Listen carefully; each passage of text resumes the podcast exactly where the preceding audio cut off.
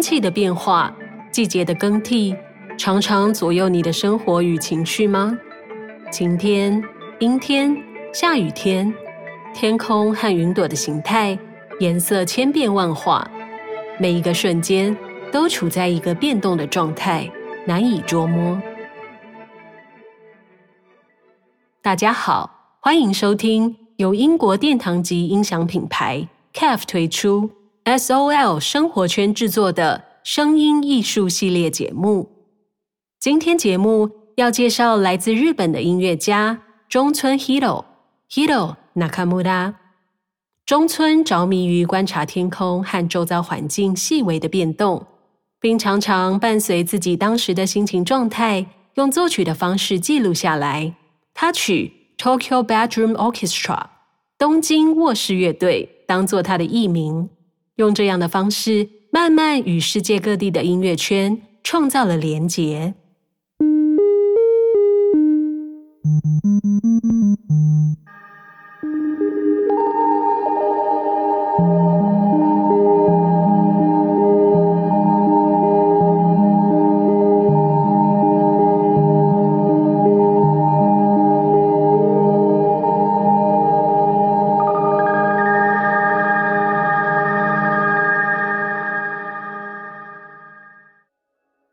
早期在东京生活与创作。他说，他一开始创作流行乐时，是住在东京的一间小房间，常常觉得被限缩到快要窒息。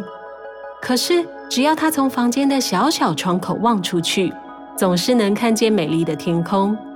对于天空的向往，成了他音乐创作的理由，也是一种探寻自由的方式。他的创作过程有别于许多的声音创作者，他是以视觉优先。每天早上起床，中村先用 GoPro 相机缩时拍摄早晨的天空，在一天的尾声回顾当天的心情，接着挑选不同的电子乐器开始写歌。在新冠肺炎爆发时，中村和许多人一样，有很长的一段时间没有办法出门，只能留在家里。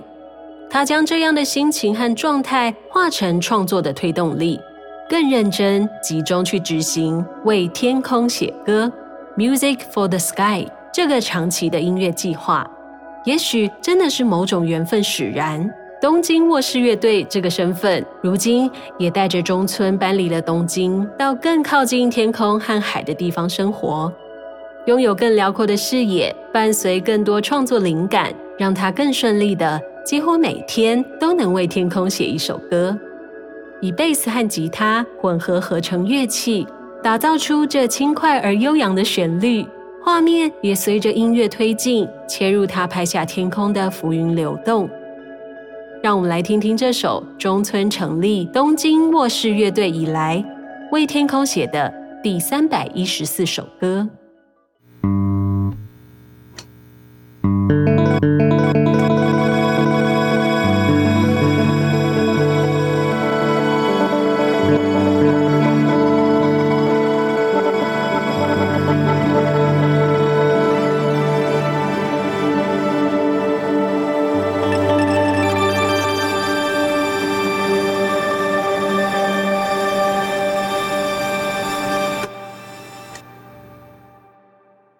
村说：“如果要帮他的作品选出三组关键字的话，那会是天空、世界还有自由。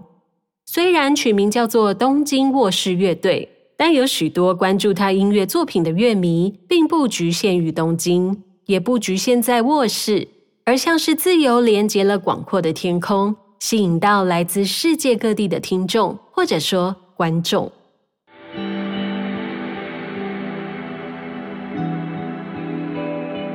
中村的很多音乐作品不只是注重听觉，也注重视觉体验。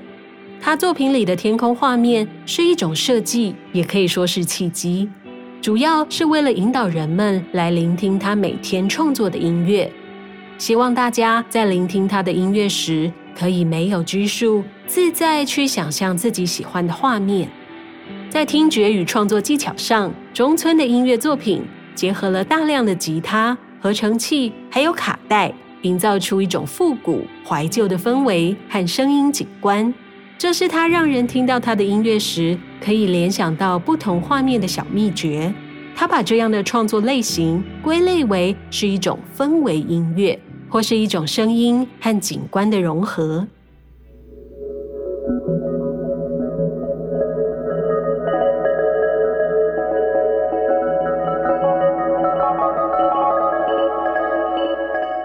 在他第三百二十四天的《天空日记》音乐影片中，他测试了一款吸带型 MIDI 乐器。切分创作的步骤成调整亮度、调整音效长度、混合残响与延迟效果、调整序列走向等等。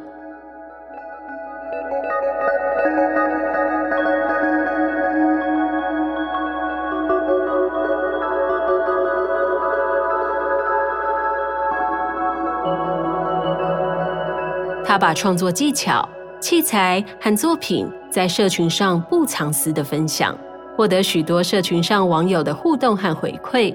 甚至也有乐迷将他的作品连接到了冰岛的天空，这让中村感到十分开心，因为音乐对他来说就像是瑜伽和冥想，是让人感到平静的活动，同时也像是一本护照，将他和世界各地的人连接在一起。让彼此都能在创作中一步步前进。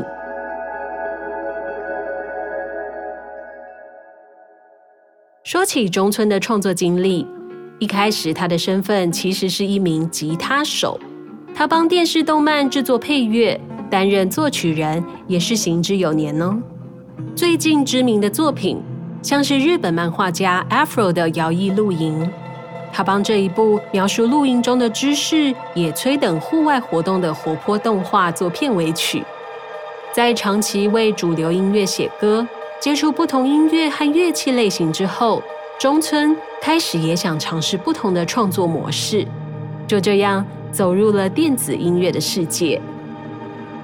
由于本来的出发点就是吉他，中村说，吉他就像是自己的一部分。用吉他效果器来写歌是再自然不过的事。自从开始以这样的方式创作音乐之后，他发现自己越来越喜欢合成器的音乐世界，并且占了创作很大的比例。从他的 Instagram 也常常可以看到各种颜色、厂牌的合成器排列组合，并且保有许多实验的性质在里头。他刚刚踏入声音创作领域时，发现跟流行乐很不一样。创作两种不同类型作品，就好像要在脑袋里面切换不同的开关。而现在慢慢适应，也就更能自在的在创作中表达自己。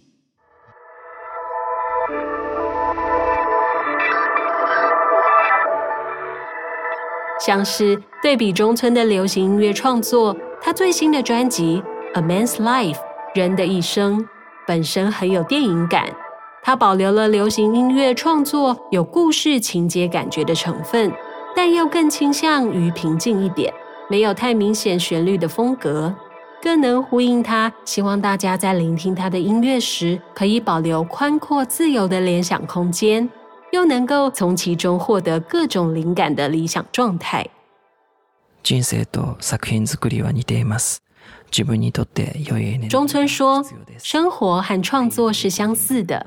我们都需要良好的气氛、现场录音、环境音乐，甚至我们的生活都是为了收集美好的瞬间。音乐可以说是教会了我生命的重要性。”